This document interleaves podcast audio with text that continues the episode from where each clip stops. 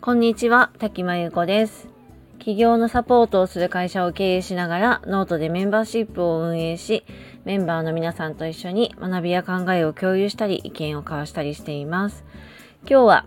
小学1年生に予算を決めて買い物をさせたら、大いに迷い、少し成長した話です。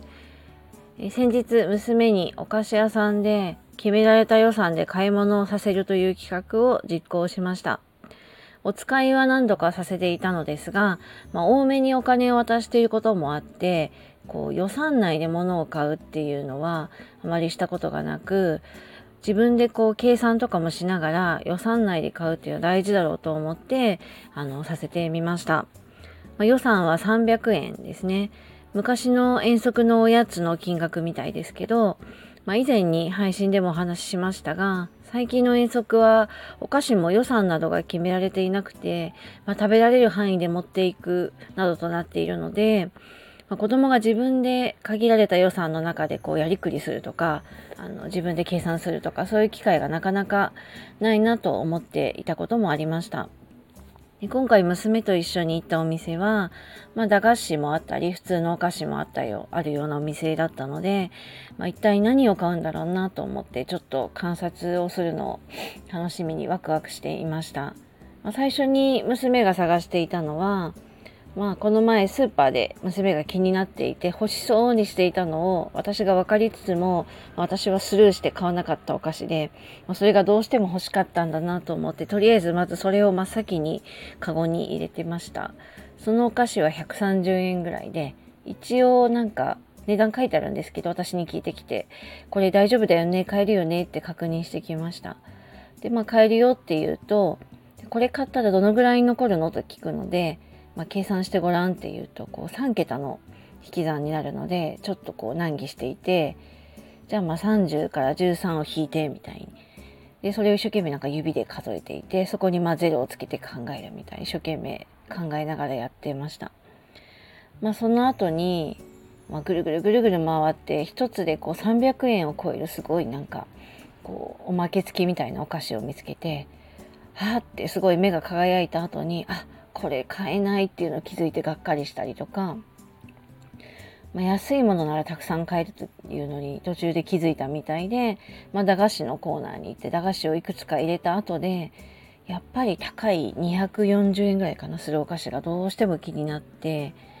どうしてもそれが買いたいっていうのでどうしてもこれを買いたいんだけどこれを買うには最初の130円のお菓子はやめなきゃダメだよねって言うからまあそうだねって言ったら最初に決めたその130円のお菓子をやめて結局248円かなのお菓子と37円のお菓子の2つを選んでで最後に私に不安なのかあのこれで300円で大丈夫かっていうのを最後に聞いてきてなのでもう一回足し算をさせて、えー、280何円かな5円かなになるのを確認した上で、まあ、レジに並びました。お使いで、まあ、レジに並んでいる時と、その自分で決めた予算で、なんかこう、並んでいる時とちょっと違うみたいで、違うドキドキがあったみたいですけど、まあ、ちょっとお釣りをもらって、終わって、ちょっと満足げな表情をしていました。まあ、途中ね、金額の確認、残りの金額の確認を何度もしてきたりとか、お店をぐるぐるぐるぐる回って、悩んだり、戻したり、また入れてみたりとかすごいして結局20分か25分ぐらい悩んでましたかねちょっとこう優柔不断なので娘が